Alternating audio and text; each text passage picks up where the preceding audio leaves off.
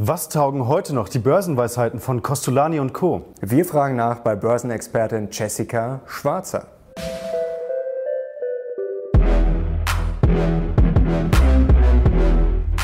Servus Leute und herzlich willkommen in unserem neuen Video. Wir sind die Mission Money, dein Kanal für mehr Geld, Motivation und Erfolg. Und wir freuen uns sehr, heute mal wieder eine Frau auf unserem Kanal begrüßen zu dürfen. Ihr Name ist Jessica Schwarzer. Sie ist eine der renommiertesten Börsenexpertinnen des Landes. Sie ist auch Autorin und hat unter anderem das Buch Hin und Her macht taschenleer geschrieben und gemeinsam mit ihr widmen wir uns heute den bekanntesten Börsenweisheiten und wollen mal so einen richtigen Reality-Check machen und schauen, was da noch dran ist. Herzlich willkommen, Jessica Schwarzer. Danke. Frau Schwarzer, wir steigen sofort ein mit der ersten Börsenweisheit, die da lautet.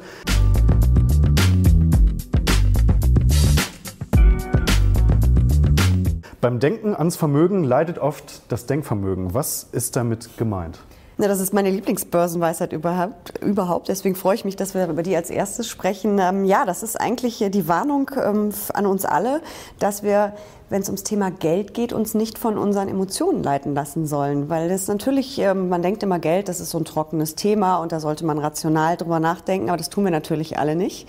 Ähm, wenn es gerade an der Börse mal hoch hergeht, wie jetzt in diesen Tagen, dann kriegt man schon mal Angst, da wird man panisch oder wenn es besonders gut läuft, man wird vielleicht gierig und dann ähm, überreagiert man und schmeißt auch gerne schon mal seine Strategie über Bord und das ist halt äh, die Warnung davor, genau das zu tun und über psychologische Stolpersteine zu fallen.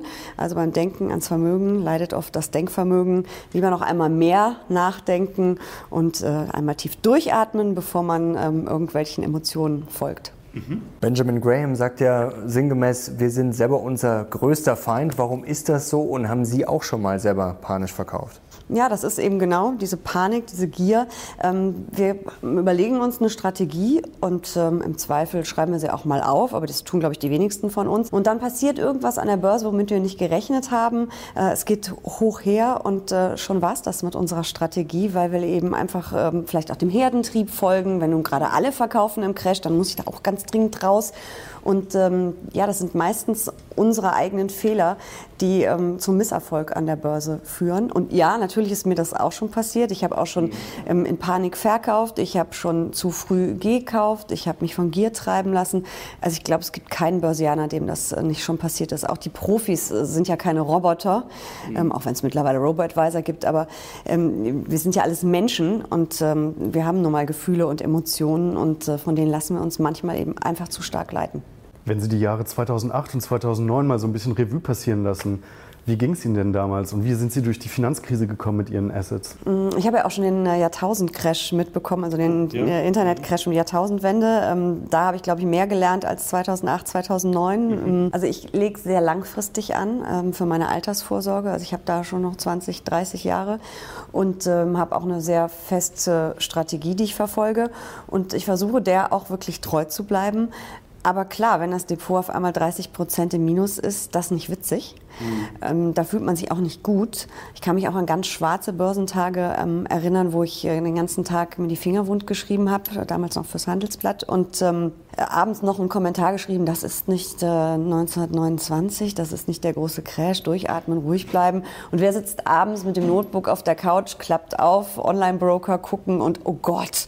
Und da habe ich dann auch mal gedacht, nein, ähm, jetzt atmest du tief durch und mhm. äh, du denkst langfristig, du lockst dich jetzt wieder aus und tust gar nichts. Auf Ihre Strategie kommen wir gleich noch mal so ein bisschen zu sprechen. Also vielleicht gewähren Sie uns dann einen kleinen Einblick. Aber haben Sie eine Erklärung dafür, dass wir gerade beim Thema Geld unsere Emotionen ja, so wenig im Griff haben? Ich glaube, das geht vor allen Dingen darum, dass wir, äh, oder ist deshalb so, weil wir gar nicht merken, wie emotional wir sind. Also wir glauben, es ist ein ernstes Thema und das macht man ganz rational, ähm, aber das tun wir natürlich überhaupt nicht. Ähm, das, ist, das ist so ein bisschen, sich selbst zu erkennen, ist da das Wichtigste, damit man es auch merkt, wenn man emotional wird. Weil wir können alle unsere Emotionen nicht abschalten. Das wird niemals funktionieren. Wir sind keine Computer.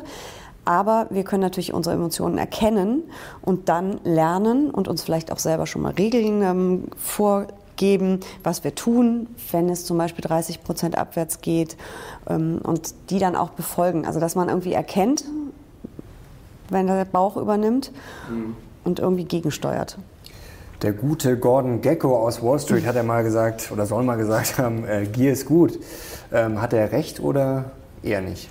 Naja, so Gordon Gecko ist natürlich eine sehr spezielle Figur. Der äh, wird ja am Ende auch, ähm, oder nicht nur am Ende, der ist ja relativ kriminell auch unterwegs mit Insiderhandeln. Also das die Gier ganz bestimmt nicht gut, bringt ihn am Ende auch in den Knast. Aber ähm, ich glaube, so ein bisschen Gier würde uns allen oder den Deutschen vor allen Dingen ganz gut tun. Wir haben ja eine wirklich bescheidene Aktienquote und Aktionärsquote auch. Also es hat nur jeder sechste Aktien. Und ähm, ich weiß gar nicht, ist glaube ich unter 10 Prozent des, äh, unseres Barvermögens steckt in Aktien. Ähm, ich würde mir da wünschen, dass einige ein bisschen gieriger sind, aber man darf es halt mit der Gier auch nicht übertreiben, weil dann macht man halt auch Fehler und äh, irgendwann äh, endet das in der Regel nicht gut.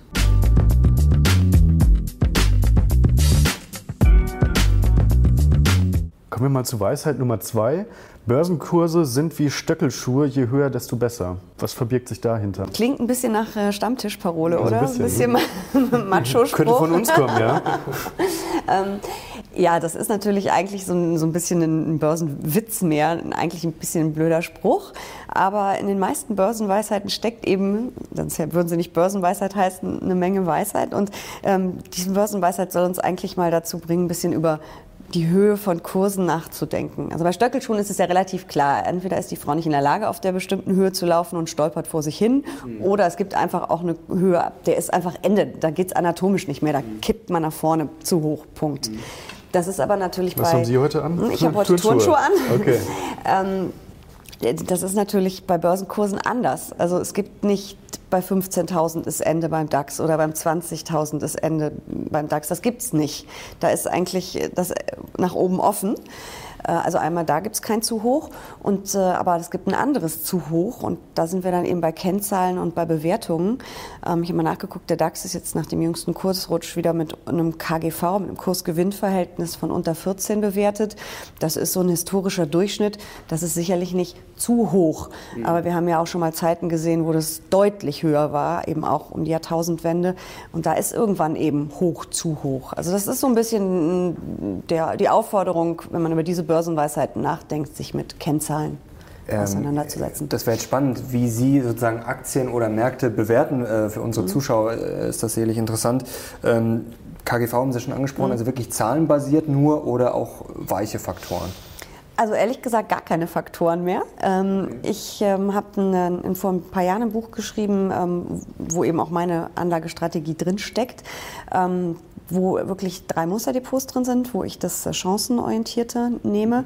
Ich habe einen Aktienanteil von 80 Prozent und das ist so ein, und 20 Prozent sind Anleihen und das ist so ein Bausteinkonzept. Also da sind dann, ähm, ich glaube bei mir sind es 20 Prozent MSCI ähm, Quality, World Quality, also Qualitätsaktien, ähm, ein großer Anteil Emerging Markets, Nebenwerte, Dividendenpapiere und äh, diese Bausteine haben halt eine bestimmte Größe.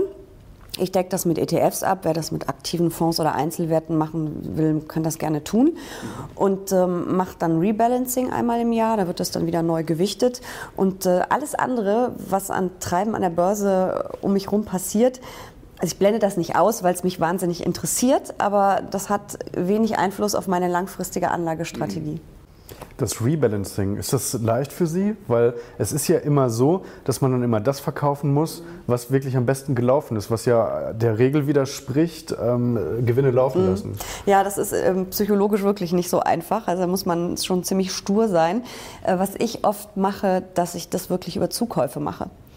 Ähm, dass ich einfach gucke, was hat sich über das Jahr auf dem Tagesgeldkonto ange, angesammelt, was kann ich investieren und dass ich dann eben versuche, die ähm, Bausteine, die zu klein geworden sind, aufzustocken, damit es wieder passt. Äh, das geht nicht in jedem Jahr. Ist natürlich klar, in ähm, wahnsinnig guten Aktienjahren, wo wir 20 oder 30 Prozent vielleicht zulegen beim Aktienanteil, das äh, Geld habe ich dann leider nicht mehr, um das noch aufzustocken bei den Anleihen. Dann muss man wirklich verkaufen und das ist natürlich blöd. Also das ist nicht schön.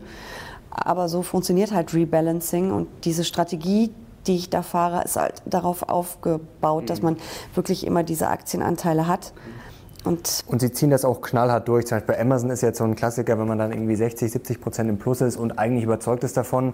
Ähm, machen Sie da mal eine Ausnahme oder sagen Sie, okay, ich ziehe das einfach immer zu 100 Prozent durch? Also ich mache das mit ETFs, deswegen komme mhm. ich in dieses, äh, in dieses Bredouille gar nicht. Ja. ja. dann ist es ein bisschen einfacher, ist noch ein bisschen emotionsloser. Mhm. Ich habe aber allerdings auch noch ein Spielgelddepot und da sind ganz, ganz wenige Einzelaktien drin und ähm, die lasse ich dann laufen und das ist... Ähm, das sehe ich im Prinzip auch ein bisschen langfristig. Also Spielgelddepot heißt nicht, dass ich da zocke, aber da mache ich mal so, wenn ich eine gute Idee habe und meine, die Aktie müsste man eigentlich mal haben. Äh, da mache ich es dann natürlich so, dass ich Gewinne laufen lasse. Mhm. Kommen wir nochmal zurück zu der Börsenweisheit. Äh, je höher, desto besser, die Kurse. Ist es nicht andersrum eigentlich viel sinnvoller und viel besser? Also je tiefer, desto besser, weil dann ergeben sich ja erst die Gelegenheiten. Ja, ja, klar. Das ist natürlich so. Also wenn man einsteigen will, dann sind natürlich niedrige Kurse ähm, viel besser als mhm. hohe Kurse. Das Problem ist allerdings ähm, auch da wieder psychologisch, wann ist, äh, ist es wirklich niedrig, wann ist es wirklich hoch. Ne? Wenn man sich jetzt die Rallye der letzten neun Jahre anguckt, wie oft da gewarnt worden ist, jetzt ist aber mal gut und dann ging es nochmal 50 Prozent hoch oder 30 im, innerhalb von zwei, drei Jahren. Das ist natürlich auch wieder schwierig, das zu entscheiden, ne? wann ist ja. hoch, wann ist niedrig. Ja, das stimmt. Ist ja auch im Absturz, in einem Crash, man weiß ja auch nicht, ähm, ist wann ist Schluss. Das ist auch eine Börsenweisheit, greife nie in ein fallendes Messer. Ähm, in der Küche ist das einfach, das liegt irgendwann unten und man nimmt den Griff, alles ist gut. An der Börse weiß man nicht, liegt es schon unten mhm. oder greife ich voll in die Schneide rein. Also wäre es dann am sinnvollsten, so stufenweise wahrscheinlich mhm. reinzugehen.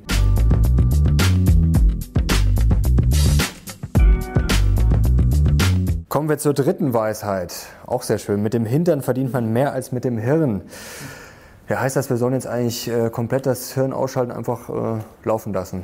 Also das ist, ähm, ich liebe diesen Spruch, das ist eigentlich ein Plädoyer fürs langfristige Anlegen. Mhm. Ähm, also wirklich langfristig denken und damit ist einfach gemeint, dass man eben an so hektischen Börsentagen nicht handelt und nicht ständig versucht, auch irgendwie das beste Pferd zu finden und äh, dann doch wieder ein anderes und sondern dass man einfach sich für etwas entscheidet, für eine Strategie, für einzelne Aktien, ETFs, Fonds und dann einfach der Sache Zeit gibt.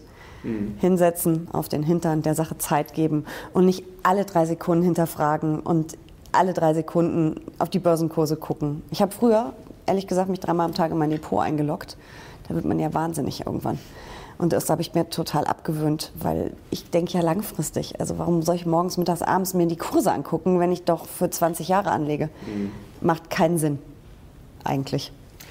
It's all about time, not timing. Das ist ja so dieses geflügelte Wort, was ähm, mhm. zumindest so, so ähnlich anmutet wie, wie, wie dieser Spruch hier. Aber so ganz stimmt das nicht, oder? Weil, wenn Sie jetzt mal schauen, jemand, der Ende 2007 angelegt hätte, sein ganzes Geld, sagen wir mal 50.000 Euro, der hätte ja viel, viel länger gebraucht, ähm, den Ein die Einstandskurse wiederzusehen, als jemand, der zum Beispiel, sagen wir mal, 2009 dann eingestiegen wäre zu Tiefskursen. Klar, aber das ist natürlich so eine Rückwärtsbetrachtung. Ne? Wir wissen jetzt, wie er gelaufen ist. Der DAX, wir können da drauf gucken, oder die ganzen Märkte, ja. Wir können da drauf gucken und sagen, hier ist ein guter Zeitpunkt, da ist nicht so ein guter. Mhm. Das weiß ich aber ja, ich weiß nicht, ob der Kursrutsch, den wir in den letzten Tagen erlebt haben, ob das jetzt eine Kaufgelegenheit ist und ob es ähm, ab morgen wieder steil bergauf geht oder ob das vielleicht der Beginn eines Crashs ist, wissen wir nicht. Das mhm. ist halt, ähm, man kann da jetzt Argumente austauschen und sammeln und ähm, irgendwie für sich das entscheiden, ob man das ähm, eine oder das andere glaubt. Aber wir wissen es eben nicht. Und ähm, deswegen ist Timing, das ist wahnsinnig schwer. Und das gelingt den wenigsten und vor allen Dingen nicht dauerhaft. Und deswegen ähm, bin ich da eher für das, diese langfristige Denke, vielleicht auch langfristig so, was Sie vorhin schon sagten, Schritt für Schritt anlegen, mhm. vielleicht mit einem Sparplan auch. Dann hat man das alles so ein bisschen. Ausgeschaltet. Wir über das Rebalance, äh, Rebalancing schon gesprochen, aber Sie sind trotzdem Verfechterin, kann man schon sagen, von Buy and Hold dann. Ja, im Grunde schon. Also ähm, ich würde sagen, man muss, Buy and Hold ist, ist ja sehr umstritten auch teilweise und es sind ja auch Costolani Schlaftabletten, ist ja quasi die deutsche Variante. Man soll gute Standardwerte kaufen, ähm, in die Apotheke gehen, Schlaftabletten kaufen, sich hinlegen und wenn man nach ein paar Jahren wach wird, äh, wird man äh, sich wundern, wie reich man geworden ist. Ähm, das ist aber so die, die Bayern holt ist die schnelle Übersetzung davon, wie Costolani es zum Beispiel gemeint hat, ähm, ist eher, dass man eben auch der Sache Zeit gibt. Mit dem Hintern verdient man mehr als mit dem Hirn. Aber natürlich muss man da von Zeit zu Zeit drauf gucken. Ähm, ich selber investiere jetzt wahnsinnig breit gestreut und weltweit. Da ist vielleicht nicht so ein Problem. Aber wenn man natürlich Einzelaktien kauft, dann äh, muss man drauf gucken, weil Geschäftsmodelle ändern sich. Ähm, wir haben schon ähm, wahnsinnige Stars abstürzen sehen, weil einfach ihre Technik vielleicht überholt war oder ihre Modelle überholt waren. Eine Fehlinvestition, eine Fehlfusion, was auch immer. Also man muss da schon ab und zu mal hingucken und ab und zu das auch hinterfragen, was man getan hat und ähm, ob die Gründe, warum man eine Aktie oder einen Fonds gekauft hat, ob die überhaupt noch stimmen. Mhm. Also das heißt jetzt nicht, dass man das äh, kaufen und für immer und ewig ignorieren soll. Das wäre zu viel. Okay, nehmen wir uns mal der nächsten Weisheit an. Eine Börse wäre keine Börse, wenn nicht viele Narren ihr Unheil dort treiben würden. Ja, der große Costolani, von ihm stammt der äh, Spruch und er ist, glaube ich, auch äh, aus der Zeit der Jahrtausendwende, also kurz vor seinem Tod hat er das gesagt, äh, mit Blick auf den damals neuen Markt, unsere ja. Wachstumsbörse, wo ja gezockt wurde wie verrückt. Ja. Ich habe es da übrigens ähm, ich weiß nicht, gelernt habe ich da glaube ich nicht. Ich habe es dann ziemlich falsch gemacht. Ich habe da viel Lehrgeld bezahlt. Ja. Ich habe da ordentlich mitgezockt. Ähm, ja, und er meint eben genau Narren. Damit meint er genau die Anleger, die völlig wild geworden sich von ihrem, ihren Emotionen in alle möglichen Richtungen treiben lassen, mhm. ähm, nicht nachdenken und einfach ähm, ja, die Börse zum Spielcasino machen wollen. Mhm. Jetzt sind ja viel Verrückte unterwegs, verrückte Laien, verrückte Profis auch, die dann zocken, die dann vielleicht besser zocken. Kann man jetzt überhaupt als Privatanleger gewinnen an der Börse? Auf jeden Fall, aber eben langfristig. Äh, und das ist ganz wichtig. Ähm, ich glaube, beim DAX sind es 12 oder 13 Jahre, wenn man das rückrechnet. Ähm, auch wenn man es den gibt es ja erst seit 30 Jahren, aber wenn man es noch weiter zurückrechnen würde, ähm, wer vor 12 oder wer 12, 13 Jahre in DAX-Aktien investiert ist, macht keinen, oder in den DAX, äh, macht keinen Verlust. Und das stimmt auch für Zeiten, wo man zum Beispiel den ähm, Crash um die Jahrtausendwende und 2008 mit drin hat. Also nach 13 Jahren ist, schwindet das Risiko. Ähm, und das ist eben auch dieses kurzfristig, hochemotional, ähm, wahnsinnig viel Psychologie im Markt. Mhm. Langfristig zählen dann Fakten. Und die Weltwirtschaft entwickelt sich weiter, sie wächst über die Jahre und deswegen ist man dann mit Börse, mit Aktien gut aufgestellt. Naja, aber nach 13 Jahren, sagen wir mal, nach 13 Jahren hätte man seinen Einstand wieder drin. Das wäre dann eine Performance von 0%, Inflation gegengerechnet. Ist auch nicht so, besonders wenn alle drumherum, das ist ja gerade so dieses, äh, dieses, Social, ähm, dieses Social Benchmarking ist ja ein Problem, wenn alle um dich herum dann irgendwie mit ihren Zinsen dann ihre 2, 3 Prozentchen verdienen, nur du hängst die ganze Zeit mit deinem Depot so 40 Prozent hinten, das ist schon blöd, das oder? Stimmt, das ist auch wieder die Psyche, da will man ja. dann auch lieber wieder das glattstellen und äh, am liebsten vergessen, wie ja. schlimm es war. Ja. Ähm, aber das ist ja jetzt, ähm, das sind ja die allerschlimmsten ähm, ja, Phasen stimmt. mit den 12, 13 mhm. Jahren, wo ja. man im Minus äh, oder dann wieder im Plus ist, also wo mhm. der Schaden wieder weg ist. Und wir reden ja bei der Phase, die ich gerade gesagt hatte, wir reden ja von DAX minus 75 Prozent Anfang des Jahrtausends mhm. und wir reden von nochmal minus 50, nachdem er sich erholt ja. hatte, nochmal minus 50 Prozent 2007, 2008. Ja. Und viele Menschen scheuen ja eben dieses Börsenrisiko, weil sie Angst vor den Schwankungen haben. Und nach 12, 13 Jahren ist es aber wieder null, trotz dieser beiden Katastrophen. Und wenn man sich aber andere Zeiträume Zeiträume anguckt, da hat man ja unglaubliche Renditen von 10, 15 Prozent, ne, 15 ist glaube ich ein bisschen viel, aber von 10 Prozent im, im Schnitt. Hm. Und, ja, okay, äh, das stimmt.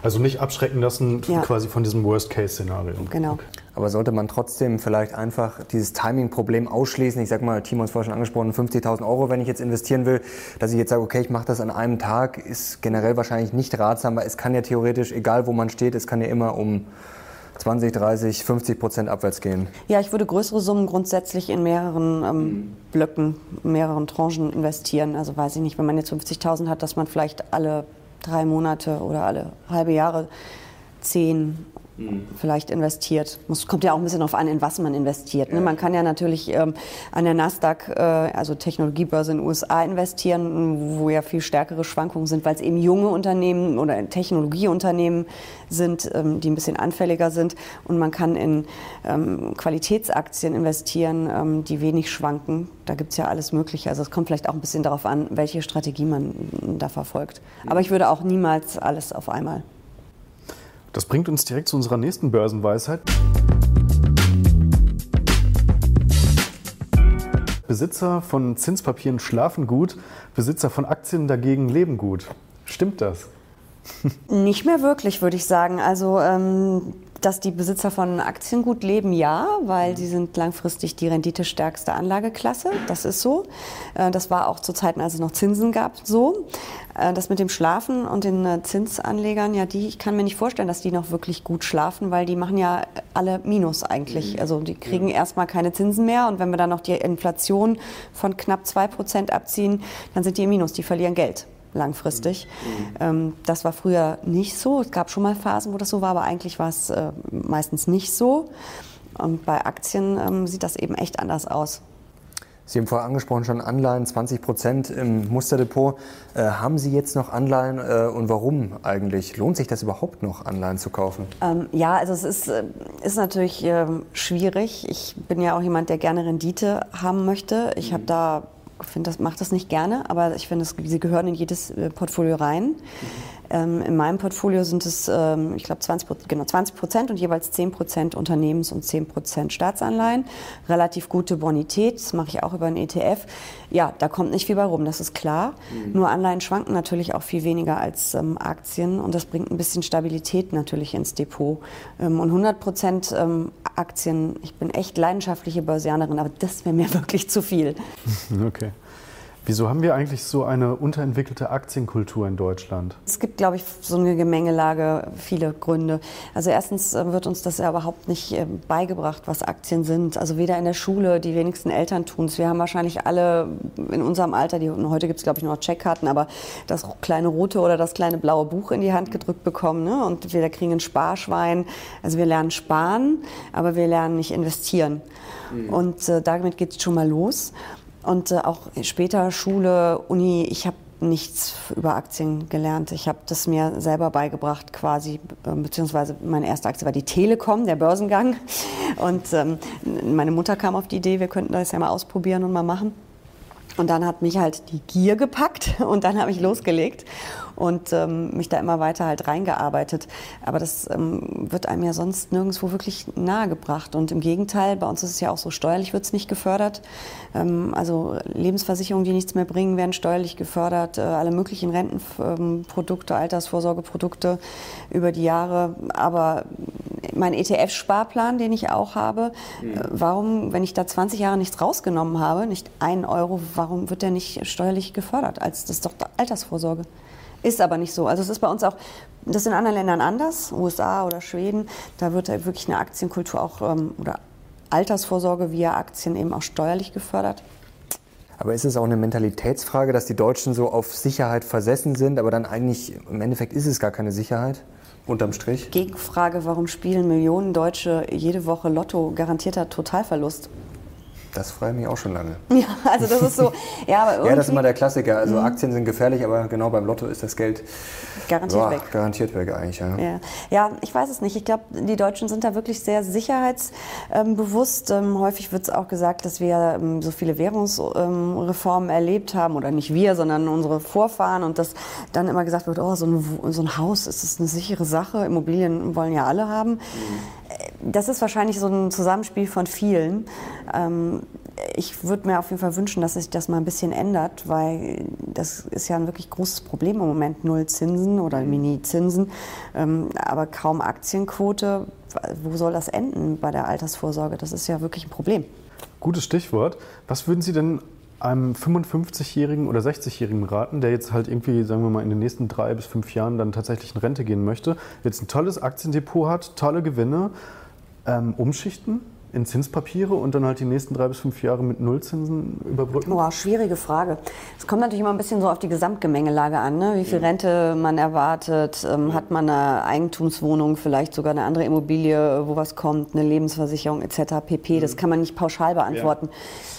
Aber wenn man das Geld wirklich braucht, was da, also für das, Alters, für das Alter, was da jetzt in dem Depot steckt, würde ich so kurz vor der Rente schon einen Teil zumindest rausnehmen. Aber ich würde niemals ganz ohne Aktien ähm, mhm. unterwegs sein. Vielleicht kommt auch darauf an, wie es gelaufen ist, vielleicht und wie groß die Summe ist, aber dass man vielleicht 10, 20, 30 Prozent schon mal rausnimmt und so nach und nach mhm. entnimmt. Das ist halt das Problem, wenn man über Aktien oder selber vorsorgt, dass man nicht wie bei einem Versicherungsprodukt diesen Entnahmephase nennt man das ja, wenn man dann eben profitiert. Das muss man halt irgendwie selber organisieren. Ne? Bei einem Versicherungsprodukt passiert das automatisch. Mhm. aber das habe ich dann in dem Fall nicht. Ne? Da muss man gucken. Kommen wir zur sechsten Weisheit. Timing ist alles. Ja, ein Daytrader wird das wahrscheinlich blind unterschreiben. Ähm, was halten Sie jetzt davon? Nicht viel. Also ich finde Timing wirklich richtig, richtig schwierig für Privatanleger. Ähm, sollte man Profis überlassen. Ich meine, Fondsmanager müssen ja auch ein bisschen timen, klar. Ähm, ich halte da nicht viel von. Ich, äh, es gibt auch viele Untersuchungen und Studien, dass auch die Daytrader nicht so rasend erfolgreich sind, die meisten mhm. zumindest nicht. Ähm, das kostet im Zweifel dann auch nur eine Menge Gebühren und man hechelt ständig irgendwie dem nächsten Highflyer hinterher. Hm, nicht meine Börsenweisheit.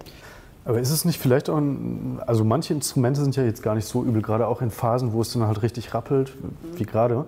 Ist vielleicht nicht so schlecht, mal auf einen gleitenden Durchschnitt oder so zu schauen, weder äh, von oben durchtrennt oder von unten durchstoßen und so weiter. Also ist sowas was? Ja, das, äh, das funktioniert sicherlich gerade in so ruckeligen Zeiten. Aber das ist natürlich was, wo man extrem viel Zeit dann auch drauf verwenden muss. Also da muss man ja wirklich äh, vor dem Rechner stehen, äh, sitzen und wirklich viel beobachten. Ich glaube, dass die wenigsten Privatanleger ähm, die Zeit haben und die Zeit investieren wollen. Deswegen finde ich diese ganzen Timing-Versuche schwierig. Und ich bin auch deswegen ganz großer Fan von Sparplänen, weil man dann einfach, wenn es mal schlechter läuft an der Börse, einfach mehr Anteile kauft, wenn es besser läuft, weniger und ähm, einfach das einfach den Markt machen lässt und, und den Sparplan. Ja. Okay. Jetzt haben wir natürlich noch ein anderes Problem, Digitalisierung. Früher waren ja Geschäftsmodelle vielleicht mal für zumindest 20, 30, 50 oder unendlich viele Jahre ausgelegt. Mittlerweile gerade die digitalen Player, da kann man jetzt, glaube ich, das nicht so gut abschätzen. Es gibt ja immer mehr Studien, die belegen, okay, früher waren Unternehmen wirklich sehr beständig, heute ja, haben die einfach eine kürzere Lebensdauer. Ist da die Timingfrage bei diesen Aspekten vielleicht dann doch wichtiger? Wir haben ja vorhin uns schon darüber unterhalten mit Rebalancing genau. und wann über, äh, überprüfe ich mal mein Depot. Mhm. Klar, also ich muss vielleicht, hat man früher alle zehn Jahre mal gucken können, ob die Aktien, die man gekauft hat, ob die noch was in Anführungsstrichen taugen, ob das Geschäftsmodell noch funktioniert. Vielleicht muss man das heute alle zwei, drei Jahre mal machen. Klar, das äh, ist ganz sicher so. Ähm, wenn man natürlich über Fonds oder Indexfonds ähm, arbeitet, ähm, anlegt, dann überlässt man das anderen, entweder dem Indexanbieter, der ja regelmäßig den Index überprüft.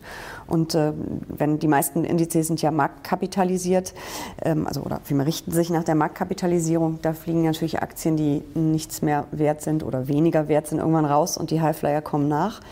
Mhm. Äh, Fondsmanager machen es auch aktiv. Das ist natürlich irgendwo dann auch eine Art Timing. Aber dieses zu versuchen, ganz unten einzusteigen, ganz oben auszusteigen und diese ganzen Geschichten, das sehe ich extrem kritisch. Mhm. Börsenweisheit Nummer 7. Für den Erfolg an der Börse braucht es die vier Gs. Geld, Gedanken, Geduld und Glück. Vielleicht können Sie uns ein bisschen mitnehmen, warum diese vier Gs für den Börsenerfolg wichtig sind ist auch von André Costolani. Ähm, fangen wir mit dem Geld an. Äh, damit hat er gemeint, äh, dass man immer, klar, man braucht ja Geld zum Investieren, aber dass man immer eigenes Geld nimmt erstens, also nicht auf Pump spekulieren, auf gar keinen Fall. Eigenes Geld erstens. Zweitens Geld, was man in den äh, nächsten Jahren nicht braucht. Ähm, also man sollte niemals Geld an der Börse investieren, was man vielleicht in fünf Jahren braucht. Also wenn ich eigentlich auf ein Auto spare, weil meins in fünf Jahren zusammenbricht, nicht an die Börse, äh, sondern lieber so zehn Jahre, und so weiter. Also dieses, das ist der Faktor Geld. Geduld, damit sind wir bei den zehn Jahren oder länger. Dieses mhm. langfristige Denken, auch wenn es mal schlecht läuft ähm, oder nur seitwärts tendiert, Geduld haben, das wird schon kommen. Ähm, Glück haben wir jetzt. Nee, Glück hatten wir noch nicht. Was haben wir noch? Gedanken. Ach, Gedanken, Gedanken, Gedanken. Entschuldigung, Gedanken, ganz wichtig. Ähm, das meint, dass man nicht ohne Strategie anlegt. Also nicht einfach blind kaufen, ähm, weil ich jetzt irgendwie einen Anzug von Zara anhabe, kaufe ich jetzt Inditex und weil die Turnschuhe von Adidas sind, kaufe ich jetzt noch die Adidas-Aktie und dann habe ich noch irgendwo ein Handy von Apple, kaufe ich auch noch Apple, also wild und wahllos. Ähm, und dann lese ich noch bei euch äh, Focus Money von einem tollen Fonds, der kommt dann auch noch ins Depot. Das ist keine Strategie sondern dass man sich da eben wirklich Gedanken macht, was man da tut, ähm, über seine Ziele natürlich auch, ein bisschen über sich selber Gedanken macht und dann eben über die Strategie und was man wirklich kauft. Ja, und Glück ähm, kann man eigentlich immer brauchen. Und jetzt ist natürlich die wichtigste Frage, welches G aus Ihrer Sicht am wichtigsten ist. Die Gedanken, würde ich sagen, weil die im Prinzip so alles abdecken. Ähm, viele Leute, die eben ohne Strategie, ich habe auch früher ohne Strategie ähm, investiert, als ich angefangen habe. Ich hatte so, ein, so, einen diffusen, so eine diffuse Vorstellung, äh, dass ich dann vielleicht äh, ein bisschen langfristig und vielleicht mal für später Vermögen aufbauen. Aber ähm, ich habe mir weder darüber Gedanken gemacht, ob ich jetzt ein konservativer Anleger bin oder, ähm, oder ob ich eher chancenorientiert bin. Ich habe mir keine Gedanken über meine Lebenssituation gemacht. Äh, als Studentin dass ich vielleicht auch Geld zum Leben brauche. Nee, ab an die Börse mit dem Geld. Also das ist schon wichtig, dass man sich da ganz viel Gedanken drüber macht. Hm. Okay. Sie bringen im Dezember ein neues Buch raus. Und ähm, vielleicht können Sie uns schon mal so leicht verraten, worum es da geht. Also ich kann jetzt schon mal sagen, es geht so in diese Richtung von äh, Dr. Dr. Rainer Zietelmann, Psychologie der Superreichen. Sie haben sich da auch mit einem ähnlichen Thema beschäftigt, oder? Ähm, ja, und zwar ähm, mit Professor Drujen zusammen. Das ist ein deutschsprachiger Vermögensforscher, auch sehr bekannt. Und wir haben äh, zusammen uns ein paar Mythen über Superreiche vorgenommen. Und das wird heißen Geld macht Legenden. Geld macht Legenden, okay. Wunderbar. Wann kommt es raus ungefähr? Ja, es wird wahrscheinlich nichts mehr im Dezember. Wahrscheinlich so. werden wir ein bisschen verschieben. Das ist äh, mhm. noch nicht ganz klar, aber Anfang des Jahres kommt es dann. Ja, perfekt. Also vielleicht sehen wir uns dann wieder. Ich Frau Schwarzer hier äh, bei uns auf unserem Kanal. Und jetzt erstmal herzlichen Dank für Ihren Input. Das war wirklich spannend, hat Spaß gemacht. Danke. Leute, schreibt doch mal bitte in die Kommentare, welche Börsenweisheiten ihr kennt, was ihr von ihnen haltet und besonders auch, was ihr zu den Einschätzungen von Frau Schwarzer hier sagt. Und lasst natürlich einen Daumen nach oben da. Wir sind jetzt raus. Macht's gut. Bis bald. Wir sehen uns. Ciao. Ciao.